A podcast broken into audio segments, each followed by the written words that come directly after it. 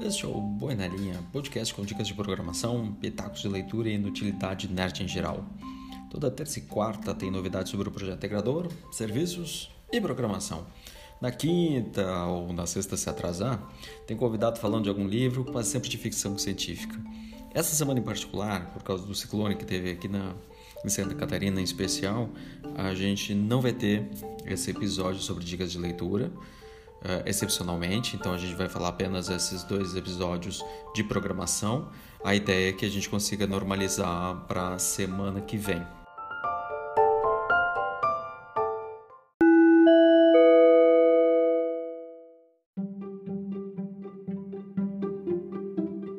Então, como uh, eu tinha comentado, a gente não vai ter a dica de leitura, Ciclone atrasou o calendário, uh, o que era o, episódio de segunda-feira foi para quarta-feira, o de quarta-feira eu estou editando agora mesmo da sexta-feira, então praticamente não temos tempo mais para fazer o, o, episódio de dica de leitura, mas tudo bem, a gente tenta regularizar, normalizar tudo para semana que vem. Só que eu quero falar uma coisa em particular que aconteceu essa semana. Quando eu comecei a escrever o código para resolver a tarefa número 9, que é pegar a requisição formatar ela para line protocol do InfluxDB e enviar para o banco, à medida que eu comecei a escrever esse código, esse código começou a crescer, crescer muito em, em linhas de código. E isso começou a me preocupar um pouco, porque aí eu não conseguia encaixar isso mais ou menos naquela meia hora que eu sempre programo para cada episódio. Então, uh, quando eu terminei o código, vi que ele estava ficando muito complexo, ele já tinha ganhado quase 100 linhas de código que em termos didáticos isso, isso é muito complicado de ficar explicando 100 linhas novas num período de tempo tão curto. Então eu pensei o seguinte: manter essa issue uh, número 9, só que ela na verdade ser, ser explicada em três capítulos, três episódios. Hoje eu vou começar falando primeiro, então vou falar só do código principal, e aí para na semana que vem, eu, nos dois nos dois episódios de programação, eu vou continuar falando da issue número 9 e aí eu vou continuar falando do código, daí mais ou menos aí vai funcionar. Vai casar bem justamente com um calendário, porque oficialmente falando, a gente encerra as atividades lá por volta do dia 10 de julho, uh, tem as férias uh, de inverno que dura ali duas semanas, então vai do dia 13 até o dia 24 a gente fecha ainda uma semana pedagógica ali no IFSC, no, no campus São José, então até o início de agosto, oficialmente falando, não vai ter nada novo de programação. A princípio, eu, eu, eu, eu, estou pensando em manter as dicas de leitura para ter uma certa regularidade, mas em termos de projeto integrador, em termos de código, em termos de novidade, é fazer uma pausa porque, afinal, é férias e todo mundo merece isso. Dicas de leitura, principalmente nas férias, eu acho que é mais, mais do que relevante manter essa regularidade. Então, vamos começar falando hoje sobre isso. Então, como houve muitas mudanças, vários arquivos tiveram seus nomes modificados, eu comecei a trabalhar os nomes, eu vi que algumas coisas não estavam se adequando, eu vi que eu não estava ah, usando boas práticas, então o meu o meu Visual Studio Code já estava reclamando do, da sintaxe, eu estava usando if quando tinha que usar underscore, que é underline, e aí eu comecei a fazer essas mudanças. Então, primeira coisa, a mudança estrutural no código, onde eu tenho alguns arquivos antigos saem de cena, porque eles passam a não ter mais utilidade e, e para não ficar mais atrapalhando que ajudando, eles não estão sendo mais usados, como por exemplo aquele código que eu usava biblioteca própria do InfluxDB, uma vez que a gente está falando só HTTP. Uh, ah, outra coisa é que as requisições de cliente para fazer teste, agora é o arquivo se chama mesmo cliente teste, mas isso aí eu só quero falar só no final da semana que vem. E aí os, o, arquivo principal passa a se chamar servidor underscore flask.py. É, o que era para ser uma diferença pequena não é assim tão pequeno porque eu tenho que mexer nos scripts. Então o launch.json tanto no diretório.te quanto no diretório.code, ou seja, quem está no Kitpod ou quem está no Visual Studio Code, a ideia é que não sofra com isso. Apenas baixa o código, rode ele e continue trabalhando regularmente ali no seu modo de depuração. Então, o nome dos arquivos mudam, os arquivos passam a, eu separei as funções em vários arquivos, cada arquivo tem a sua própria função. É, e aí o arquivo principal passa a ter apenas a função, o método principal para a gente começar a trabalhar. Tanto é que hoje eu quero falar só sobre ele e aí nos próximos dois episódios da semana que vem fazer a continuação. Então aqui vai ser uma minissérie de três capítulos e vamos lá, vamos começar falando sobre ele.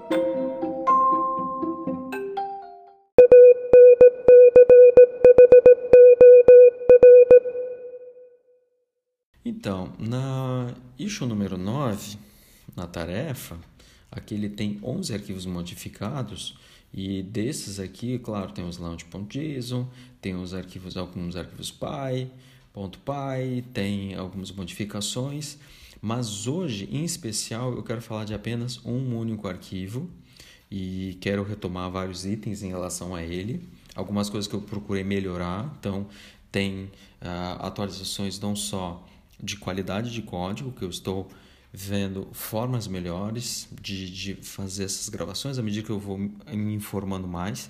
Como eu sempre falo para vocês, eu não sou um programador profissional, então eu acho que eu sou um bom exemplo para quem está aprendendo a programar, porque eu também estou aprendendo a programar.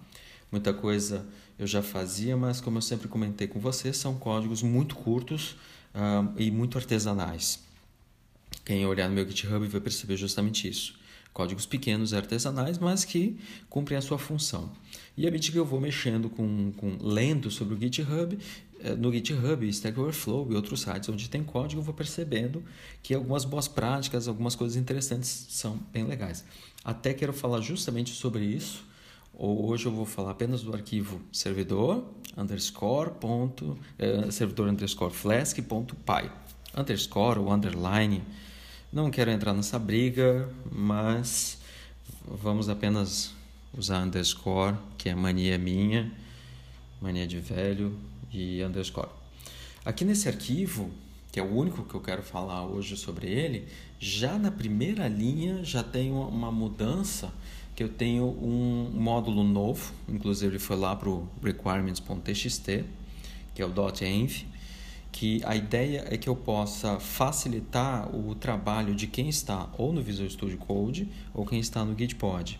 Quem está no Visual Studio Code simplesmente pode rodar o código em modo de depuração, mas não vai carregar a princípio as variáveis de ambiente, aquelas variáveis que são o token, a URL do InfluxDB, aqueles, aqueles, aqueles valores de acesso para poder fazer escrita no banco, até porque a gente agora vai começar a fazer isso na prática.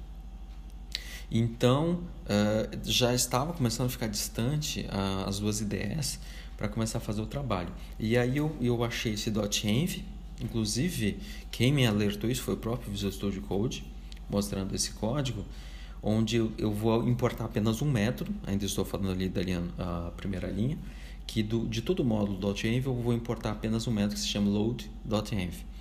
E esse método ele vai fazer com que ele ache um arquivo .env, na raiz do projeto, no caso não é no, diretor, é no diretório ARC 2021, não é no subdiretório, na subpasta TSDB, mas é ali na própria raiz. Eu até vou depois colocar isso lá no, no README para ajudar na explicação. Eu tenho um arquivo .env que ele é equivalente àquelas variáveis de ambiente que a gente tem costumeiramente utilizado no Gitpod, que tinha lá nos vídeos do YouTube. Então, para quem estiver usando o Gitpod, não vai fazer nenhuma diferença, é para ficar exatamente igual. Para quem estiver usando o Visual Studio Code, vai ter um arquivo .env, onde aquelas variáveis de ambiente do Gitpod elas são, serão transportadas. Então, é só botar aquela velha coisa, chave igual a valor, colocar ali uma, um valor, um par chave-valor por linha, um formato bastante simples, de forma que ele vai carregar aquele arquivo e transformar em variáveis de mente, ou seja, compatibilizar esses dois, esses dois ambientes de desenvolvimento. É isso. Só para que fique mais fácil, cada vez mais fácil a gente é, trabalhar e principalmente nos preocuparmos com criar código, em programar e não nos preocuparmos tanto em uh, criar um ambiente propício, que a gente já possa ter esse ambiente para fazer isso. O resto dos arquivos, uh, linha 2, 3 e 4 são praticamente iguais. Uh, o from s ali tem a função environment para justamente carregar essas variáveis de ambiente, depois eu vou falar sobre isso. Tem o próprio Flask, claro, e tem o requests, é, para a gente poder depois fazer a requisição, até porque esse código a partir de agora ele vai atuar como servidor para o terminal, o Android, iOS, Rasp, Arduino, e ele vai atuar como cliente falando com o InfluxDB. Então ele vai ser o intermediário, vai ser de fato, enfim, o nosso back-end Python para fazer a ponte entre esses dois componentes do cenário. A novidade que está aqui estão nas linhas 5, 6 e 7. São os três arquivos, onde cada arquivo tem uma função, onde eu desmontei o código original, que ele já estava ficando bastante grande, e por uma questão de legibilidade, didática e até para poder trabalhar isso aqui é, em vários episódios ao longo do podcast, eu simplesmente abstraí, que é uma coisa que eu já estava falando no episódio anterior, abstrair, eu simplesmente vou assumir ali na linha 5 que eu tenho um método chamado validar JSON.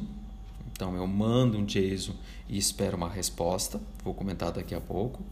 Na linha 6, eu apenas tenho ali num arquivo, arquivo local inclusive, olha que interessante, do Python, uh, por exemplo, na linha 3 eu falo from Flask, então ele, o próprio Python, ao rodar, ele vai procurar a biblioteca, procurar o módulo Flask, onde ele está instalado, e vai carregar.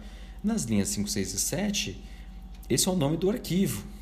Se, se, se olharmos com carinho, vamos ver que são os nomes dos arquivos. Servidor validar JSON.py, servidor converter JSON online protocol.py e por último servidor escrever.py.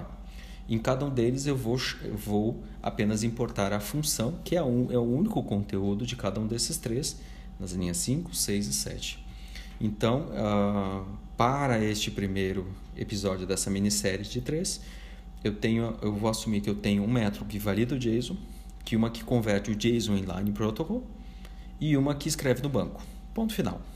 Para hoje, eu vou assumir que elas funcionam, eu tenho uma interface para conversar com elas, desde que esteja devidamente documentado, e eu vou usar elas aqui no código que é o que a gente vai ver isso.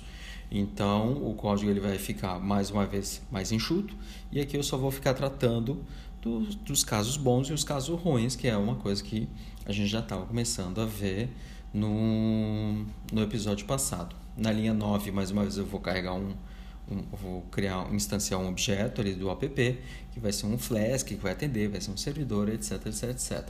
Tá? Então, até a linha 9, a, a, linha 9 em particular, ela está exatamente igual. Na linha 14 é onde eu vou rodar o load.env, aquele módulo novo, para pegar aquele arquivo .env e converter o seu conteúdo em variáveis de ambiente. Porque nas linhas 19, 20, 21 e 22 eu vou carregar essas variáveis de ambiente de fato. Quem está no Gitpod essas quatro linhas não sofrem qualquer alteração. Pega a variável de ambiente, que está lá no gitpod.io settings, algo que a gente já fazia habitualmente, e vai funcionar. Para quem está no Visual Studio Code, ele vai pegar esse arquivo, transformar em variável de ambiente e poder rodar. Nas primeiras vezes eu não tinha percebido, é, eu tinha que exportar essas variáveis à mão e rodar o Python à mão. E quando eu ia rodar o modo de depuração, não aparecia essas variáveis, claro, porque eu não tinha carregado elas, então eu passei a usar o .env, certo? Então, mais uma vez, só para compatibilizar essas duas, Visual Studio Code e Gitpod. Avançando ali na linha 25, a gente ainda tem o mesmo decorador, que a gente está definindo a URL e o método barra gravar, método post, até aí tudo igual, onde a gente tem uma função definida como gravar na linha 26. Eu coloquei bastante código a mais, porque à medida que o código está ficando mais extenso, para que ele possa ficar mais claro, então eu tenho procurado colocar bastantes comentários, não só nesse arquivo como nos outros. O que temos aqui então é toda essa verificação de bons cenários e maus cenários, continuação do episódio anterior.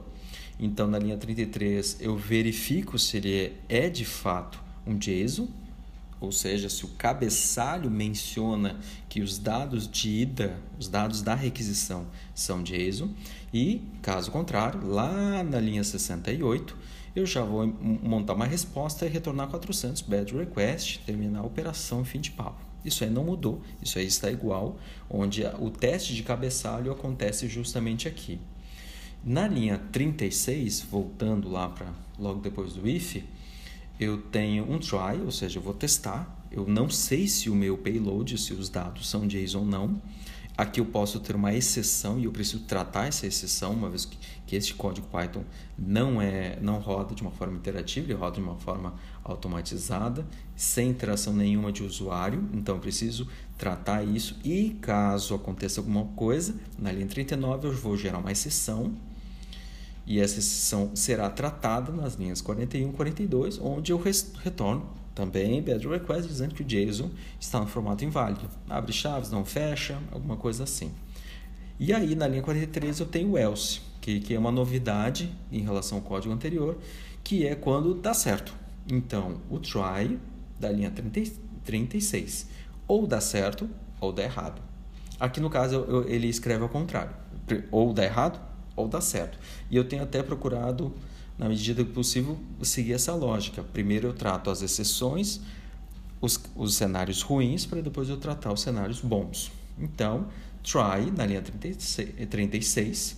Se der alguma coisa de errado, eu vou ter uma exceção e eu vou tratar essas exceções ali na linha 39 até a linha 42. Caso contrário, eu consigo de fato converter o JSON e jogar os dados do JSON nessa variável REC, na linha 38, eu prossigo regularmente e eu coloco um else para deixar bem evidente que é quando dá certo. Eu consigo converter o JSON, está num formato JSON, puro e simples. Eu ainda não tenho noção se eu tenho aqueles parâmetros, aqueles campos necessários para um fluxo DB, mas ele é JSON.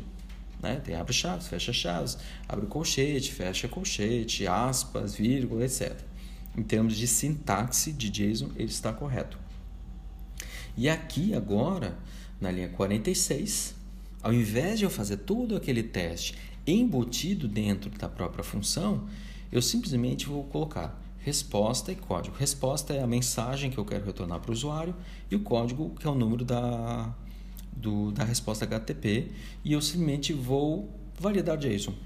Então eu vou usar esse método, validar JSON, e vou mandar o JSON que está ali no objeto chamado REC, eu vou mandar para essa função e ele sempre vai me retornar se deu certo ou não.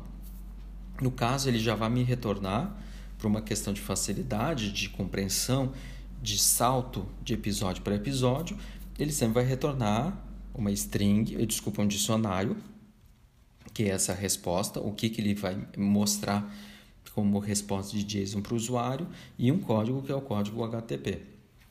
Se o código, linha 49, vou, eu vou suprimir aqui os comentários, mas uh, falando alguma coisa bastante próxima deles.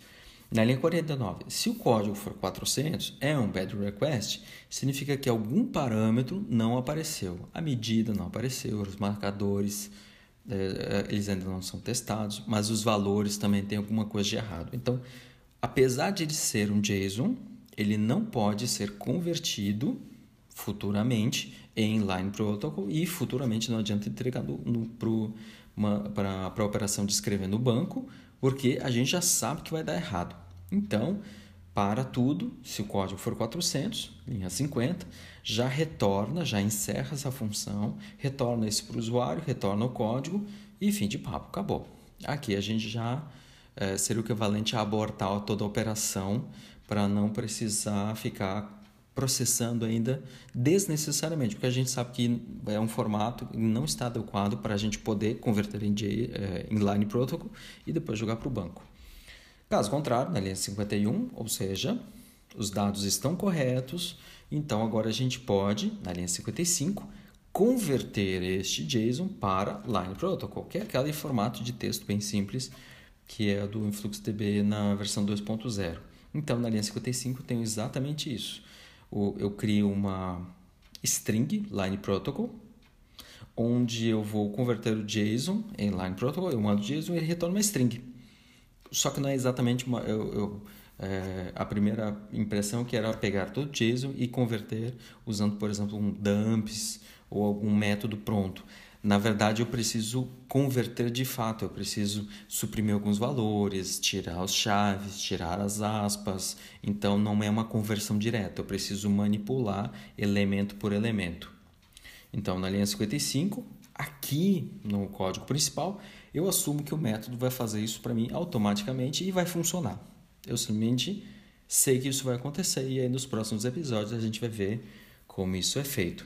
Na linha 56, e aí eu tenho o método escrever, onde escrita código é o retorno do, da operação, onde eu vou escrever enviando base URL, org, buck, token e o line protocol. É, lembrando que a gente já tem visto nas edições anteriores, esse código ele estava, essa função escrever, ela estava lá no arquivo cliente requests.py. Eu importei ela, eu simplesmente eu copiei essa função, colei num arquivo novo e salvei. Não fiz praticamente nenhuma mudança, a única coisa que ao invés de chamar dados, eu estou chamando agora de line protocol para fazer mais sentido. Mas aquele código de escrever, simplesmente eu transportei para cá e eu acabei importando, que é como eu tinha falado antes vários arquivos passaram a não ser mais necessários e o cliente request.py foi um deles. Eu acabei incorporando aquele código, que é uma coisa que já estava prevista lá no começo, como eu já tinha falado no episódio anterior. Uma coisa importante para funcionar bem é planejar bem, para executar bem, ou seja, fazer uma boa análise para que a gente possa depois fazer uma boa síntese. Na medida que eu já tinha código de exemplo, código funcional usando métodos HTTP, essa para mim foi a parte mais fácil do código porque foi simplesmente copiar e colar o método que já estava funcionando. Saltando ali lá para a linha 60, então eu sei já de antemão, porque eu já tinha testado, já tinha realizado essa operação. Se a escrita do código eu, eu recebi como retorno lá do InfluxDB código 204, lá no HTTP, é quando a resposta é de sucesso, porque está na faixa do 200, mas é uma resposta vazia, no content. Então, é uma resposta uh, é, 204. Eu sei que quando o influx me retorna 204, ele recebeu com sucesso a minha linha e ele vai escrever no banco, caso, a menos que haja alguma, alguma coisa interna, como por exemplo, a gente percebeu lá no meio do, do caminho que usando C cedilha ou acentos poderia dar problema. Então a gente tem procurado uh, retirar isso. E aí eu retorno lá na linha 62 a requisição, ou seja, eu retorno o JSON completo para o usuário e um 200 OK.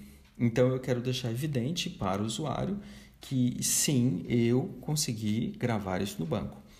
Eu até eu ainda estou em dúvida, eu estou pensando, então se alguém quiser participar e depois é, discutir sobre isso, no caso do, do HTTP, eu tenho duas respostas. Eu tenho a resposta 200, ok, quando para um determinado, uma determinada requisição eu tenho uma resposta, mas uma possibilidade é usar o 201, que é o created, quando eu faço um post ou um put, eu faço alguma operação de escrita ou de envio de dados e ele consegue criar um objeto ou algum registro dentro de algum sistema no caso banco de dados.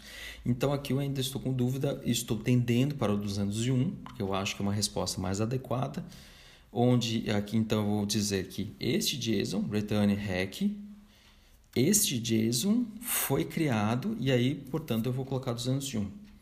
Certo? Eu coloquei ali 200, mas muito provavelmente na, nas próximas edições já vai estar 201, certo? É, preferi já não mexer agora porque já Está lá redondinho na eixo, bem documentado, então qualquer coisa eu mudo nas próximas edições. Se o retorno na linha 63 do InfluxDB retornar algo diferente de 204, aí eu não sei o que aconteceu. Certo? Isso, claro, eu até coloquei no comentário na linha 66, É algo que a gente vai ver lá nas próximas aulas, que por enquanto eu não vou tratar esse, essa, essa exceção. É, o código já estava ficando muito complexo, já tinha muitas exceções, muitas regras e muitas exceções, então simplesmente vou retornar 500, que é que eu não consigo processar, é um, um erro interno de servidor. Então olha só que interessante, na linha 62 eu retorno 200, quando deveria ser 201, e aqui na linha 67 eu estou retornando 500 porque eu tenho algum problema que eu não sei o que aconteceu. Já estou dando aqui o, a dica de onde por, por onde o nosso código vai caminhar, porque de toda essa estrutura que eu tenho falado e quando eu estava programando, uh, me parecia que o código estava funcionando adequadamente. Até no, no terceiro episódio dessa, dessa minissérie, eu vou falar do, de um outro arquivo, que é o arquivo de testes, onde eu fiz todos os testes, tanto os de sucesso e de fracasso, e todos passaram. Então, a princípio, o código pelo que eu entendo, ele, ele, ele está funcional para o que eu me propus a resolver. Porém, tanto na linha 62 quanto 67, elas não, elas não estão ainda boas. E claro, já é um sinal de que essa é a parte por onde depois vai desenvolver o código. E talvez isso vai ficar como tarefa pendente para para o pessoal da turma poder melhorar esse código. Então ele vai que isso vale nota, né? Eu sempre comento isso. Talvez isso valha a nota, talvez isso aí seja alguma coisa para a gente pensar com carinho, talvez seja aquela estrelinha para colocar do lado no nome. Então, a pensar, certo? Pense com carinho. Então, de novo, linha 62 e 67. Elas não estão boas. Vai ver isso aí de propósito. Uh, principalmente a 67, claro. Então, uh, aqui eu fecho o método principal e, como podemos ver, muito do que é de função interna, verificar o JSON, que é validar o JSON, converter ele para Line Protocol e fazer toda a operação descrita no banco, ela está abstraída do meu, meu código principal e é justamente isso que vai começar a acontecer cada vez mais. O código ele começa a crescer muito em tamanho e a gente tem que começar a separar em pedaços menores e nada impede de à medida que eu tenho vários arquivos, várias pessoas poderem contribuir também com seus próprios arquivos. Alguém pode ver que algum, algum arquivo meu não está bem feito, pode mandar um pull request, pode melhorar meu código, e enquanto eu estou trabalhando em outro arquivo e não tem compatibilidade até para uma vez que estamos trabalhando com um controle de versão descentralizado que é o Git, certo? Então, do, dos três episódios, este é o primeiro. E aí, a ideia, volto a dizer, é melhorar o código em termos de estrutura e para as próximas duas edições, os próximos dois episódios, explicar melhor cada uma dessas funções. Por hoje, é isso.